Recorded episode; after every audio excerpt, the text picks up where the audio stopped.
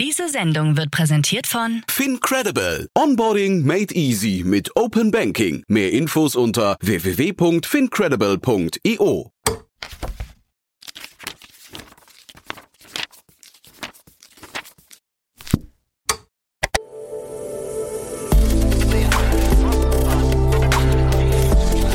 Startup Insider Daily. Read Only. Der Podcast mit Buchempfehlungen von und für Unternehmerinnen und Unternehmer.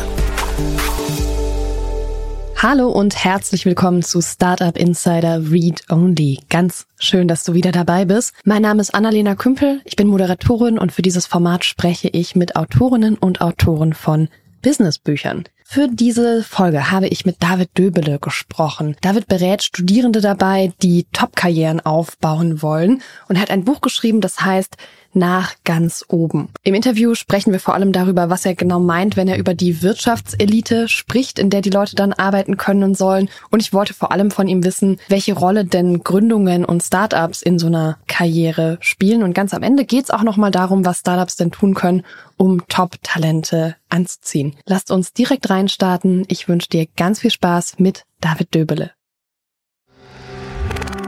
Werbung Sei dabei beim HTGF Family Day am 11. und 12. Juni in der Station Berlin. Für zwei Tage voller Inspiration und Business. Tauche ein in ein einzigartiges Netzwerkerlebnis mit bis zu 1500 Teilnehmenden. Erkunde das innovative Seed- und Later-Stage-Portfolio des Hightech Gründerfonds. Lass dich vom vielseitigen Programm inspirieren und knüpfe wertvolle Kontakte. Sichere dir jetzt dein Ticket. Mehr Informationen findest du unter www.family-day-htgf f.de. Startup Insider Daily. Read Only.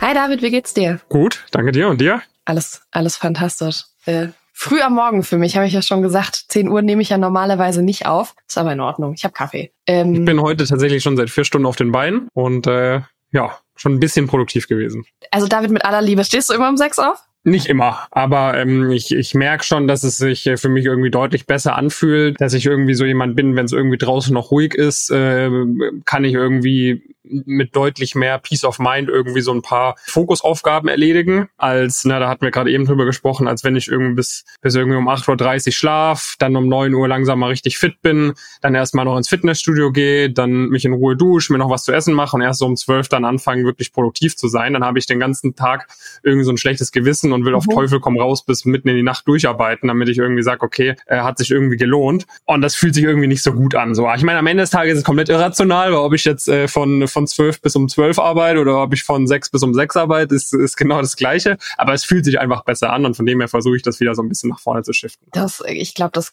können wir alle machen, wie wir wollen. Das ist ja das Schöne, ja. das Schöne daran. Ich gönne dir auch diesen, äh, diesen Tagesablauf. Vollkommen okay. Äh, aber eigentlich bist du hier, weil du ein Buch geschrieben hast. Das heißt nach mhm. ganz oben. Warum hast du dich entschieden, das Buch zu schreiben? Also ähm, ich habe, äh, also ich, mich gibt schon seit irgendwie fünf, sechs Jahren auf YouTube, ähm, wo ich äh, über über Studium, Karriere, Praktika, Investmentbanking, Unternehmensberatung etc. spreche. Vor äh, knapp vier Jahren habe ich zusammen mit einem Kommiliton eine Karriereberatung für Studierende gegründet. Äh, hat sich einfach daraus entwickelt, weil ähm, ich selbst in meinem Studium und mein Mitgründer viele verschiedene Erfahrungen gemacht haben, wo wir uns gedacht haben, hey, wenn man das irgendwie von Anfang an gewusst hätte, wie man irgendwie zu BCG und so weiter kommt, äh, das wäre schon ein bisschen leichter gewesen, hätten wir das von Anfang an so gemacht, wie wir es jetzt machen würden und haben dieses Wissen dann angefangen weiterzugeben. So und ähm, das ist recht erfolgreich. Also wir, wir betreuen über 1000 Studierende aktiv in unseren Coaching-Programmen. Wir haben ein Team aus circa 15 Mitarbeitern bei uns. Wir haben zusätzlich viele Firmenkooperationen, externe Coaches etc. Und ähm, am Ende des Tages na, ich lade seit irgendwie äh, Jahren irgendwie zwei, dreimal die Woche irgendwie ein YouTube-Video hoch. Ich beantworte irgendwie am Tag äh, 50 Fragen auf Instagram und was weiß ich. Ähm, da ist es grundsätzlich naheliegend, dass man dieses Wissen auch mal irgendwie in Buchform runterschreibt und äh, und in die Bücherregale bringt. Und ähm, ja, ich habe damit eine Weile lang immer geliebäugelt. Ich wusste nie so ganz, wie fange ich an. Und äh, dann wurde ich mal kontaktiert von wegen, hey, ähm, wie wär's denn mit dem und dem Verlag? Irgendwie wäre das was für dich. Und dann hat das Fahrt angenommen Anfang des Jahres und genau jetzt ist es vor einem Monat erschienen. Okay, das heißt, du äh, versuchst die Fragen zu beantworten, die deine Kunden sowieso an dich haben. Genau, genau. Ne? Also es ist oft mal so irgendwie, dass jetzt, wenn mir Leute irgendwie auf Instagram äh, schreiben und ich merke, die sind jetzt noch nicht so tief in der Materie drin, dann dann sage ich denen, ey, äh, lies am besten mal nach ganz oben, da wird eigentlich alles erklärt, was du mich gerade gefragt hast und noch 20.000 andere wertvolle Sachen. Und äh, wenn man das gelesen hat, dann ist es so quasi, wie wenn du äh, jedes YouTube-Video mehr oder weniger angeschaut hast und hast halt einmal so einen sehr zusammenhängenden Blick äh, und Verständnis über all unsere Themen, sprich irgendwie, äh, was sind eigentlich so diese, diese Top-Wirtschaftsjobs, wo viele Leute irgendwie rein wollen, ähm, die irgendwie dann als Karrieresprungbrett dienen für irgendeine Karriere im Top-Management, die irgendwie äh, viele Unicorn-Gründer auch gemeinsam haben und und und. Und dann auch im nächsten Schritt, was muss man machen, um dort reinzukommen. Mhm. Okay. Ich finde es gut, dass du Unicorn-Gründer gesagt hast, weil das natürlich für uns häufig das Interessantere. Ähm, ja. Wir haben so groß wie unsere Hörerinnenschaft mittlerweile ist, relativ sicher auch Leute dabei, die irgendwo angestellt sind, weil ich nicht weiß, ja. wie wir das aus der Startup-Szene rekrutieren sollten. Aber natürlich ähm, haben wir viele, viele Menschen dabei, die irgendwie am Thema Gründen interessiert sind.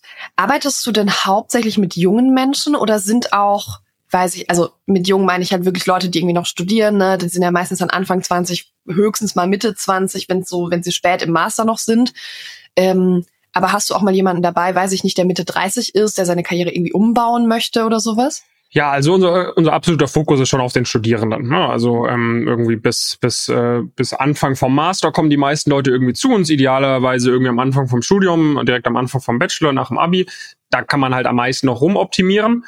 Ähm, wir haben schon auch Ausnahmen dabei, ähm, wo Leute dann beispielsweise, keine Ahnung, wir haben ein paar Leute im Coaching, die, haben, die haben irgendwie halt zehn Jahre bei der Bundeswehr äh, gearbeitet mhm. und da halt diese, diese zehn Jahre sozusagen mitgemacht und fangen jetzt nochmal an zu studieren. So, das ist aber äh, unter ein Prozent. Ne? Da haben wir irgendwelche Leute, wir haben ehemalige Profisportler irgendwie, die in, äh, sage ich mal, Basketball, Bundesliga, Nationalmannschaft und so weiter gespielt haben, die dann halt nochmal studieren und die, die dann jetzt bei einer Top-Strategieberatung irgendwie noch unterkommen oder bei irgendeinem, äh, keine Ahnung, bei, bei Amazon und so weiter und so fort. So, also sowas haben wir schon auch dabei. Was wir mhm. jetzt eher nicht machen oder was wir eigentlich pauschal nicht machen, ähm, weil das ist jetzt nicht so wirklich unsere Expertise, muss ich dann auch offen und ehrlich zugeben. Da können wir eher nur oberflächliche Tipps geben, ist jetzt, wenn jemand sagt, okay, David, guck mal, ich bin jetzt hier seit 20 oder 15 Jahren im Beruf, äh, arbeite irgendwie als äh, Direktor bei irgendeinem Mittelständler und ich will mich jetzt orientieren äh, und in die Unternehmensberatung kommen, was soll ich machen so? Das ist jetzt nicht so das, was wir, was wir irgendwie bei uns wirklich betreuen. Mhm. Okay. Erzählst du uns mal deine Karrieregeschichte, weil ich glaube, damit hat ja alles mal angefangen. Genau, ne? Also ich habe äh, angefangen in, in Frankfurt zu studieren, nach meinem Abitur direkt. Ich komme jetzt nicht irgendwie aus dem Elternhaus, wo die Eltern irgendwie Unternehmer waren oder Investmentbanker oder Topmanager bei irgendeinem Konzern oder so. Das heißt, ich hatte jetzt nicht wirklich einen Plan, was kann man eigentlich so machen für Jobs, wie geht man da vor, was ist, was ist die WAU oder so. Ne? Das hat mir jetzt alles nichts gesagt. Ähm, und dann, ich wusste aber schon irgendwie, ich habe hohe Ziele. Ich war irgendwie damals in der Abi-Zeit, war ich so von Aktien, Börse und so weiter, fand ich halt irgendwie cool, obwohl ich auch nicht so wirklich wusste, was da Sache ist. Mhm. Und dann bin ich durch äh, ja durch Zufall auch, weil da die große Schwester von einer äh, Mitschülerin von mir äh, studiert hat, eben in Frankfurt an der Goethe-Uni gelandet, was schon eine ganz ordentliche Uni ist so für Wirtschaftswissenschaften. Und äh, genau, dann habe ich halt angefangen zu studieren und dann bin ich super schnell in so ein Umfeld gekommen, wo andere Leute auch voll ambitioniert waren, die aber schon mehr Ahnung hatten, ne? die dann gesagt haben, es gibt hier die Big Four, dann gibt's McKinsey, dann gibt's Goldman Sachs und das fand ich super spannend, habe mich dann richtig, richtig ins Zeug gelegt in meinem ersten Jahr vom Studium, habe dann auch direkt zwei Praktika gemacht, eins davon bei der bei äh, der UBS, also der, dieser Schweizer Großbank, ähm, hatte ähm, Top-Noten, war war auf den war auf der Dienstliste, also so eine Ehrung für die Top 5% von meinem Jahrgang. Ähm, ich hatte zwei Stipendien bekommen und habe dann halt so ein bisschen gemerkt, okay, das läuft irgendwie bei mir ziemlich gut, ähm, teilweise auch durch Glück, aber vor allem auch dadurch, dass ich mich wirklich schon sehr tief in diese Materie reingefuchst hatte, äh, was man irgendwie so machen kann, wie Bewerbungen ablaufen, wie man optimalerweise lernt. Und habe halt eigentlich bei mir an der Uni schon dann gesehen, dass es da sehr wenige bis gar keine gab, wo es so im ersten Jahr äh, auch so entsprechend lief. Und das hat mich halt so ein bisschen verwundert, weil ich halt jetzt nicht aus dem Umfeld kam, wo das irgendwie natürlich war. Ich hatte jetzt auch nicht so das Gefühl, dass ich da irgendwie überdurchschnittlich begabt war, sondern ich hatte mir halt gedacht, okay, das liegt wirklich daran, dass ich halt jetzt irgendwie so mich da ziemlich tief reingefuchst habe. Und gleichzeitig habe ich halt eigen viele Erfahrungen gemacht, zu denen ich jetzt halt nichts irgendwie damals im Internet gefunden hatte oder so. Und habe mir dann gesagt, okay, ähm, das muss doch auch einen Mehrwert geben, wenn ich dieses Wissen weitergebe. Und dann habe ich äh, 2017 mit einem YouTube-Kanal gestartet, mhm. ähm, wo ich halt über solche Sachen erzählt habe. Hab da schon immer so ein bisschen gedacht, vielleicht kann daraus irgendwie mal was werden. Hatte da jetzt aber nicht so einen wirklichen Business Case dahinter und habe dann mein Studium fertig gemacht, äh, habe mich quasi in den Klausuren weiterhin ins Zeug gelegt, hatte dann auch super Noten und äh, war dann fertig mit meinem Bachelor Und dann war halt die Frage, okay, was macht man jetzt? Und äh, dann hat sehr gut gepasst, dass einer von meinen Kumpels aus dem Studium, der Jonas Steg, selber noch diese Karriereleiter noch ein bisschen weiter emporgeklettert ist. Also der war dann noch bei Roland Berger, bei BCG, dann noch bei einem großen Private Equity Fund. Und äh, der hat halt auch, ne, sowas gab es an unserer Uni, war auch schon die krasse Ausnahme, dass jemand im Bachelor solche Praktika gemacht hat. Und äh, dann haben wir halt gesagt, okay, komm, ähm, ich habe damals schon so 10.000 Abos gehabt auf YouTube, die regelmäßig auf mich zukamen und gefragt haben, ob ich sie irgendwie mentoren kann. Aber ich hatte da jetzt nicht irgendwie ein Programm oder so. Und äh, dann haben wir gesagt, komm, lass uns das mal so als Gap Year Projekt zwischen Bachelor und Master mal ausprobieren, wie das wird. Haben erst mit Offline-Workshops gestartet, haben so ein paar Räumlichkeiten an den Unis gemietet, haben da so irgendwie 10, 20 Leute eingeladen, haben den einen Tag quasi referiert und haben halt gemerkt, es kam extrem gut an, aber wir hätten den Leuten noch sage ich mal, die 20-fache Menge an Wissen irgendwie mitgeben können. Und dann haben wir angefangen, diese, dieses Workshop-Format in ein Online-Format zu integrieren, haben dann Anfang 2020 quasi eine Company gestartet und das kam von Anfang an super gut an. Und äh, genau, seitdem machen wir quasi Karriereberatung für Studierende und äh, that's what we do.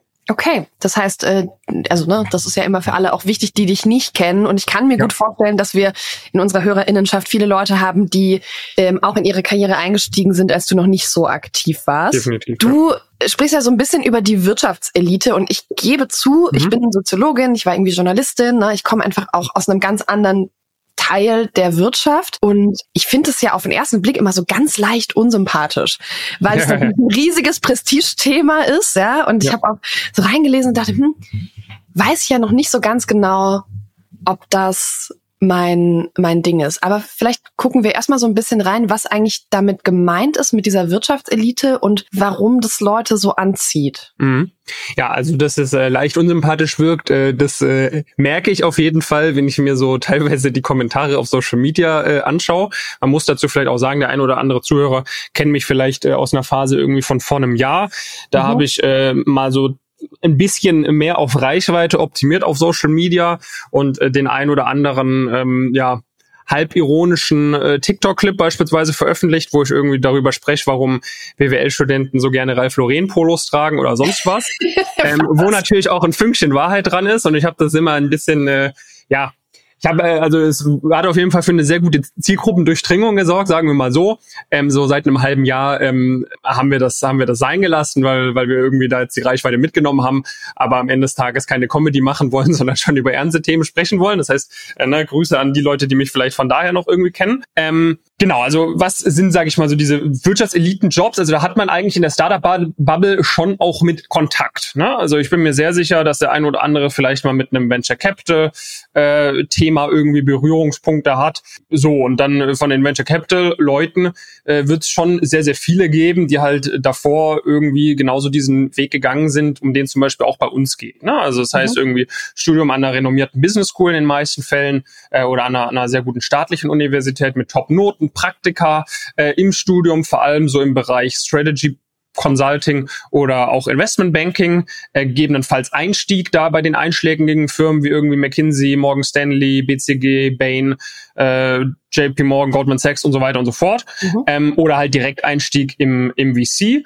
oder halt bei einem, bei einem Hypergrowth Startup. So, ne? Das ist ja äh, grundsätzlich schon so ein, so ein Weg, den auch sehr viele sehr viele Personen gehen, auch in der deutschen Gründerlandschaft irgendwie, ähm, wenn man sich da jetzt irgendwie anschaut, äh, Flixbus äh, Gründer Schwemmlein äh, war, meine ich, bei bei BCG davor gewesen. Äh, wenn man sich irgendwie äh, andere andere Gründe anschaut von sehr erfolgreichen äh, deutschen Startups, äh, Emma, was weiß ich. Kommen die Flink-Gründer nicht aus, aus irgendeiner großen Beratung raus? Ich weiß es nicht mehr, aber ja, also es gibt sehr sehr viele quasi, die die die ursprünglich bei einer großen Beratung waren, ja. teilweise auch irgendwie im äh, im Investmentbanking und das heißt, das ist quasi so ein bisschen so diese Wirtschaftselite so. Und da ist es halt so, oder das habe ich zumindest bei mir selbst gemerkt und das merke ich auch bei sehr, sehr vielen Leuten, wenn man halt nicht aus dem Umfeld kommt, wo es normal ist, dass man, dass man äh, vielleicht in so einem solche Jobs irgendwie zu solchen Jobs Touchpoints hat oder mhm. wo es normal ist, dass man wirklich sich extrem hohe Ziele steckt und die auch erreicht,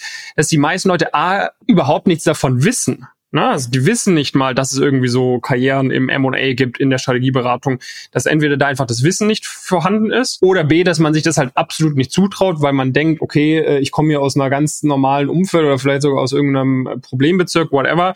So, das ist nichts für mich, das kann ich niemals schaffen. So, und was wir halt versuchen zu machen, ist, äh, durch unsere ganzen Social-Media-Inhalte einfach da mal aufzuklären, mhm. äh, sehr viel Aufklärungsarbeit zu leisten, um auch super viele kostenlose Tipps natürlich den Leuten zu geben, dass sie schon mal schauen können, okay, ist das was für mich? ich probiere das mal selbst. Und was wir dann halt machen in unseren Coaching-Programmen ist für einen Bruchteil von der Summe, was man irgendwie für so eine Business School irgendwie zahlt, wie einer, wie einer WAU oder so, kann man halt bei uns dabei sein und bekommt äh, sehr, sehr kompetente zusätzliche Unterstützung an seiner Seite, diesen Weg zu. Ja, ich glaube, in der Gründungsszene war ja dieser Elitenbilder lange Zeit Rocket Internet. Mhm. Also viele, viele, viele erfolgreiche Gründerinnen und Gründer mainly Gründer, äh, ja.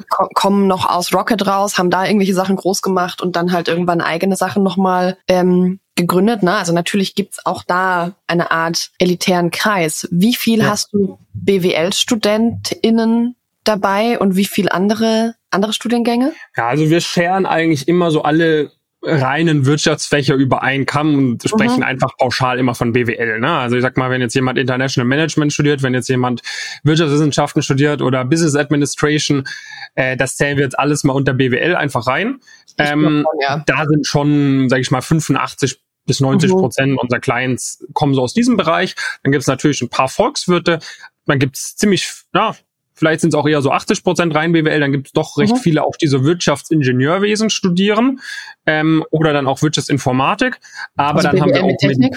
Genau, aber dann haben wir auch, ähm, äh, dann haben wir aber auch äh, Mediziner dabei, wir haben Juristen dabei, wir haben Physiker dabei, wir haben Chemiker und alles natürlich auch mit innen äh, dabei. Wobei man schon auch so sagen muss, also sowohl wenn ich mir meine Social Media Follower anschaue, als auch irgendwie die Personen bei uns im Coaching, sind wir leider noch ziemlich weit davon entfernt, dass das irgendwie eine 50-50 äh, Geschlechterverteilung ist. Also muss man schon eher sagen, dass es schon der Großteil sind schon, schon eher Studenten anstatt Studentinnen. Ähm, ja, aber was ich halt gar nicht. Also habe ich genau, hätte ich dich als nächstes gefragt, hätte habe ich genau so erwartet. Ja, ja. Tatsächlich. Man muss jetzt also ist jetzt aber also sage ich mal die die die Frauen, die bei uns dabei sind, die die erzielen auf jeden Fall absolute Top Erfolge. So, die sind auch äh, super zufrieden, super confident. Ähm, aber so merkt man, merkt man schon so ein bisschen. Es liegt wahrscheinlich auch daran, alleine daran, dass ich ein Mann bin. Also ich würde mal sagen, wenn ich jetzt eine Frau wäre, hätten wir prozentual schon auch mehr, mehr, mehr weiblichen äh, Zuspruch. Ähm, nichtsdestotrotz würde ich schon auch da jetzt einfach mal so meiner Erfahrung nach ausgehen, dass halt vielleicht tendenziell schon eher sich, sich die Männer irgendwie so für eine Karriere in diesem Bereich interessieren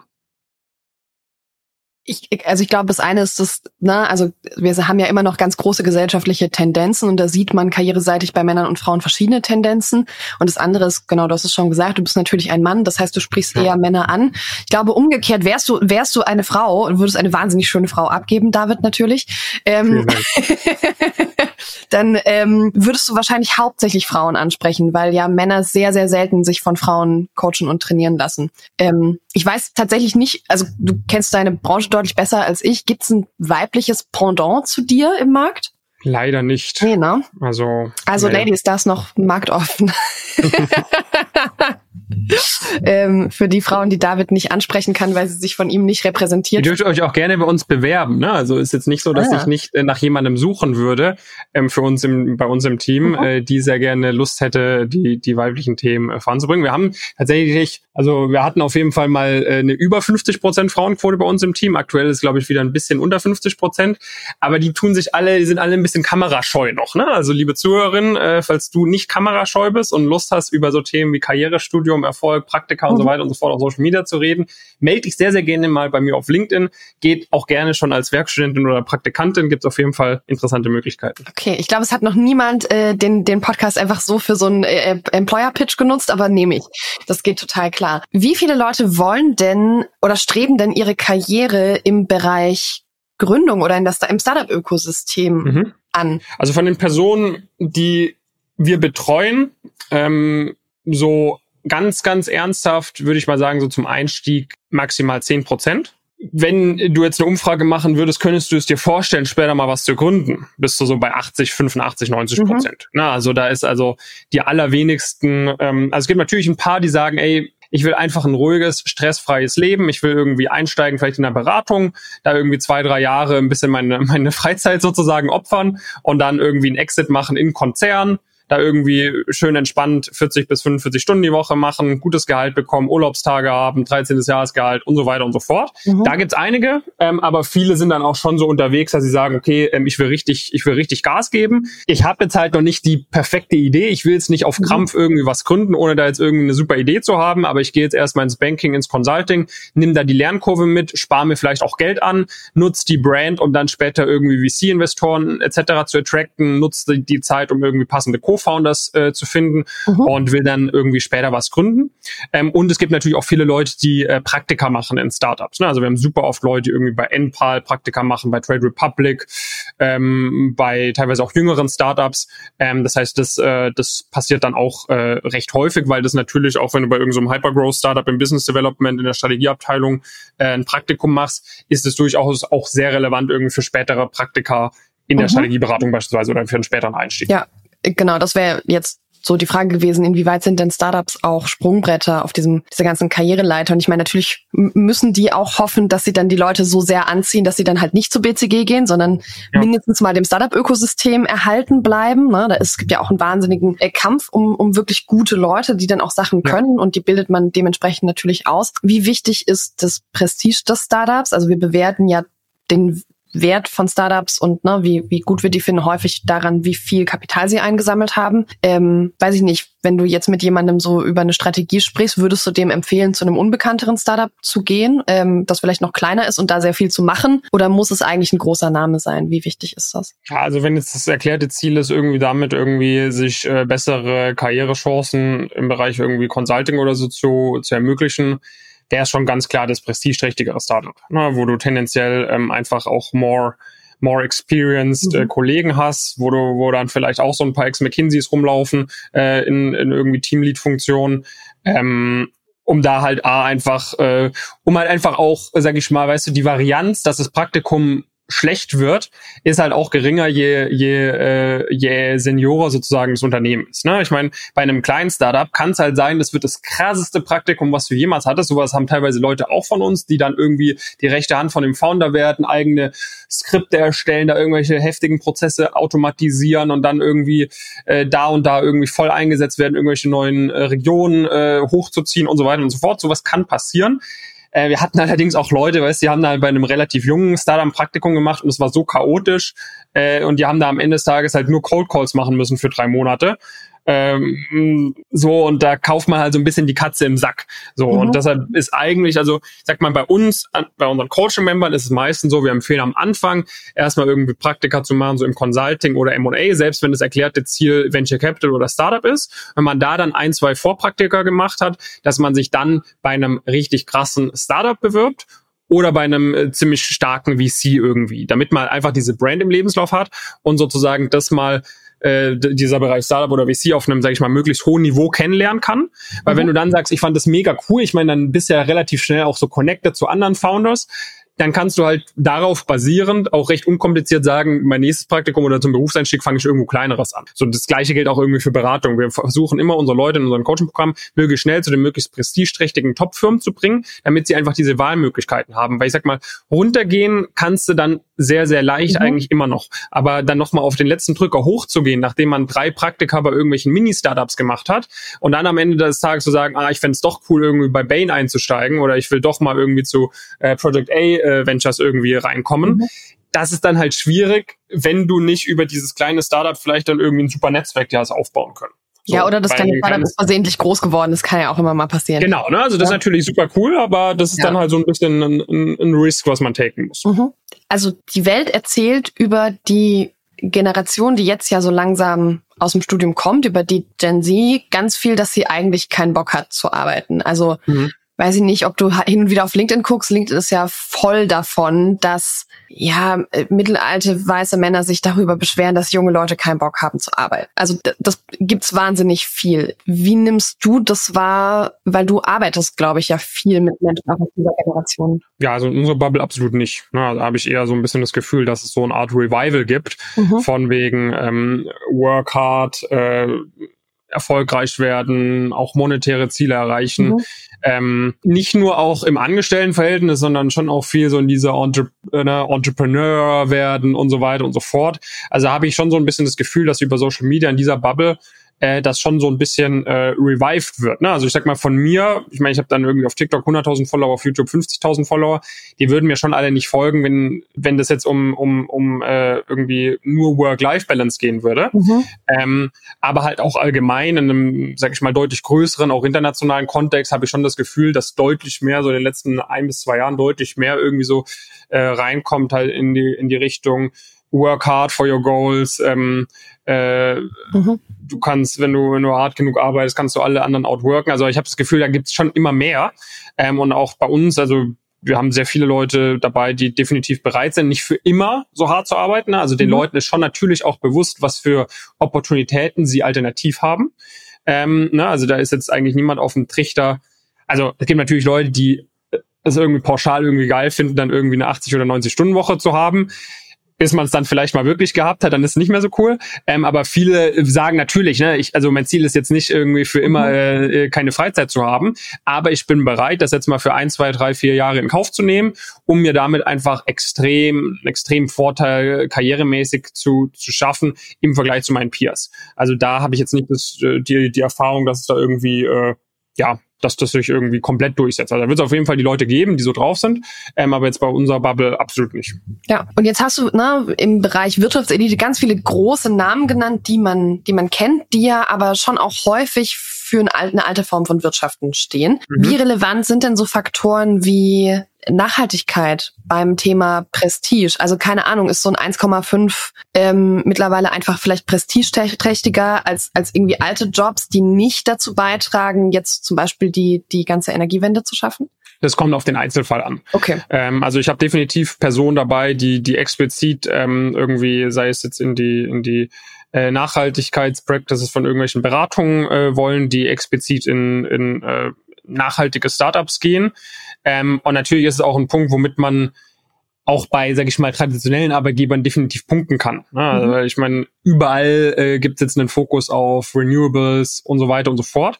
Ähm, das heißt, einige werden es vermutlich auch aus eher egoistischen als altruistischen Gründen äh, angehen, was so bin ich der Meinung, ist auch fein, ne? solange es irgendwie die Welt verbessert, was dein Motive ist, ist dann vielleicht, spielt mhm. natürlich auch irgendwo eine Rolle, ähm, aber, aber, aber Hauptsache ist es äh, erstmal die richtige Measure, die du machst. Ja, aber ich muss schon sagen, so, also jetzt äh, pauschal zu sagen, dass da irgendwie 80 Prozent der Leute das als Top-Prio sehen bei ihrem Arbeitgeber, weil da würde ich mich nicht wohlfühlen, das zu sagen. Ähm, aber jetzt nicht nur in meiner Bubble, sondern das sehe ich irgendwie so generell irgendwie unter den jungen Leuten, dass es schon jetzt vor allem, sage ich mal, so vielleicht in dieser Wirtschaftsbubble äh, jetzt schon leider noch nicht so ausgeprägt ist. Okay. Finde ich, finde ich ganz spannend tatsächlich, weil man, also ne, es sind ja so zwei Eindrücke, die grundsätzlich erweckt werden, die bei dir in der Zusammenarbeit mit deinen Kunden sehr anders aussieht, auch wenn du natürlich zu Recht das Wort Bubble verwendest, ja, und völlig klar ist, dass du ja mit einer sehr spezifischen Zielgruppe zusammenarbeitest, die haben wir ja vorhin auch beschrieben, also du hast ja. sie beschrieben und erklärt, wer die eigentlich sind. Was empfiehlst du jemandem so zum Abschluss, der sagt, ich möchte eigentlich gern mal, weiß ich nicht, vielleicht irgendwann ein richtig tolles Startup gründen und mhm. alles dafür lernen, ja, oder einfach in einem richtig großen Startup arbeiten, weil wir sind ja hier in der Startup-Szene, das heißt, da sind wir natürlich, wir wollen die Leute ja nicht an BCG verlieren. Ja, ja. Ja, also da wäre eigentlich schon meine, meine, meine relativ pauschale Empfehlung, womit man sich einfach sehr sicher äh, sehr sicher gehen kann, dass es klappt, wäre halt das, was ich vorhin schon gesagt hatte, dass man am Anfang sich Richtung Unternehmensberatung umschaut, mhm. da erstmal irgendwie seine ersten ein bis zwei Praktika macht bei möglichst schnell, möglichst prestigeträchtigen ähm, Beratungen mhm. und dann sich halt in eine, in eine in Startup-Umfeld bewegt. Und dann kannst du halt auch sagen, okay, dann gehe ich halt auch mal zu einem kleinen Startup, wo mich irgendwie die, die Mission total überzeugt, wo mich irgendwie das Founders-Team total überzeugt. Dann kann man mal sagen, man geht zu einem größeren Startup. Aber du weißt halt, du hast halt diesen Plan B, weil so allgemein im Bereich Startup, sei es jetzt irgendwo, ähm, irgendwo anzufangen oder vielleicht auch ein eigenes Startup zu gründen.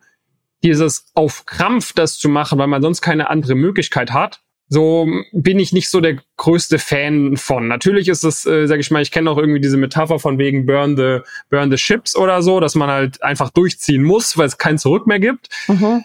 So, ich bin allerdings schon so der Meinung, da sollte man schon, man sollte schon auch ein, ein gewisses Maß an Rationalität bei so einer Entscheidung an den Tag legen und jetzt nicht einfach nur, weil man Startup machen will, einfach an irgend so einer Sache festhalten irgendwie. Und das sehe ich halt leider äh, doch schon einige Leute machen, irgendwie, die wirklich äh, irgendwie dann fünf, zehn Jahre irgendwie bei irgendwie mit irgendwas verbringen und es wird einfach nichts und es wird einfach nichts und es wird einfach nichts und irgendwann gesteht man sich's ein und dann hat man echt sehr viel Zeit in Sand gesetzt.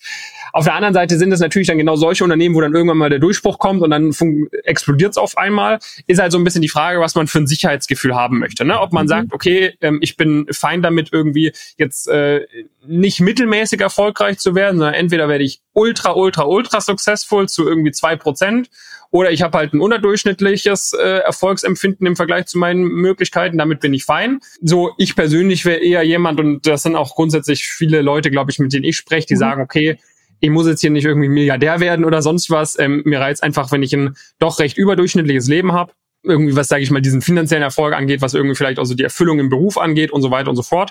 Ähm, weil ich irgendwie noch andere Bereiche in meinem Leben habe, irgendwie aus denen ich Zufriedenheit ziehen kann. Und dafür würde ich eher so eine sichere Variante empfehlen. Das heißt, erstmal Richtung Consulting gehen, möglichst gute Noten schreiben an einer möglichst renommierten Uni. Und wenn man sich dann da einen guten Plan B sozusagen aufgebaut hat, dann kann man mal in die Richtung gehen, bei kleineren Startups mal zu arbeiten, bei größeren Startups mal zu arbeiten, vielleicht auch mal was eigenes zu gründen, weil du weißt, du bist halt allgemein auf dem Arbeitsmarkt auf jeden Fall ein gefragter Kandidat und eine gefragte Kandidatin. Mhm. Und dann würde ich es gerne nochmal umdrehen und ich weiß, dass das mhm. ein Thema ist, das du normalerweise nicht berätst, aber was kann ich denn als Startup tun, um ein möglichst gutes Umfeld zu bieten für tolle Leute, die ich vielleicht mhm. anziehen möchte? Also das beraten wir tatsächlich auch. Ne? Also wir haben ah, okay. zum Beispiel eine, eine, Kooperation mit Emma. Äh, ich weiß nicht, ob du die kennst. Ähm, aus genau ja aus Frankfurt ähm, haben für die einige Entrepreneur in Residence äh, Personen eingestellt beispielsweise. Mhm. Also sowas machen wir auch. Ähm, da ist halt immer so ein bisschen die Frage, ne, was für Leute willst du ansprechen, was haben die für Alternativen und wie kannst du da irgendwie äh, die irgendwie äh, bei dir reinziehen? So, ich meine, du musst halt schon überlegen, äh, wenn du irgendwie Leute hast, die theoretisch auch zu irgendwelchen noch größeren Startups gehen könnten, wenn du irgendwelche Leute hast, die irgendwie zu irgendwelchen Beratungen, Banken äh, gehen könnten, so, dann wird es halt schwieriger, zum Beispiel im monetären Bereich mitzuhalten. So was haben die allerdings nicht, vor allem wenn die irgendwie Richtung Consulting, Banking gehen wollen, haben sie halt meistens nicht die Möglichkeit, super früh schon sehr, sehr viel Verantwortung zu übernehmen. Haben sie meistens nicht die Möglichkeit, irgendwie äh, äh, recht äh, relaxte Hierarchien zu haben, haben sie meistens nicht die Möglichkeit, irgendwie äh, super viel Abwechslung in ihrem Job äh, zu haben, was irgendwie Aufgabenpakete angeht, was irgendwie persönliche Gestaltung vom Arbeitsalltag angeht. Und sowas muss man halt vorab irgendwie sehr gründlich sehr klar vorstellen und vor allem meine ich, muss man auch klar machen, was die lang, mittel- und langfristigen Entwicklungsmöglichkeiten sind. So. Das heißt, bei Emma haben wir dann zum Beispiel ganz klar gesagt, wenn du da gut performst nach dem ersten Jahr, bist du direkt, kannst du direkt als Teamlead äh, deine eigene, dein eigenes Team haben. So, ne? Und das ist zum Beispiel eine Sache, das kann dir keine Beratung, keine Bank bieten. Mhm. So, das kann dir halt einfach nur ein jüngeres Unternehmen grundsätzlich anbieten. So, und das ist natürlich eine coole Möglichkeit, weil dann kannst du dir auch eins und eins zusammenrechnen, dass es auch mit einem interessanten Gehaltspaket zusammenhängen wird und interessanteren Aufgaben, interessanterer Lernkurve und und und. So und ähm, ich habe so das Gefühl, viele Startups irgendwie versuchen halt nur mit so relativ soften Benefits zu überzeugen und halt nicht so wirklich äh, die langfristigen und mittelfristigen Karrieremöglichkeiten auch anzusprechen. Also das wäre so eine Sache, wo ich vielleicht noch mal mehr äh, Fokus drauf legen würde, vielleicht auch mal über Alumnis sprechen, äh, die die irgendwie bei dem Startup initial eingestiegen sind, was die danach machen, wenn sie nicht da geblieben sind und so weiter und so fort. Mhm. Okay, David, vielen vielen Dank, dass du da warst. Vielen Dank für deine Zeit und deinen Input. Ich wünsche dem Buch noch ganz viel Erfolg und wir hören uns beim nächsten Buch. Bis dann. Ciao. Bis dann. Danke dir. Startup Insider Daily. Read Only. Der Podcast mit Buchempfehlungen von und für Unternehmerinnen und Unternehmer. Das war das Gespräch mit David Döbele. Ich hoffe, du hast ein bisschen was mitgenommen. Vielleicht war was Interessantes für dich dabei. Wenn du Lust hast, das Buch zu lesen, du weißt grundsätzlich, wie man Bücher kauft. Wir hören uns nächste Woche wieder zur neuen Folge Startup Insider Read Only. Hab bis dahin eine fantastische Woche. Ciao.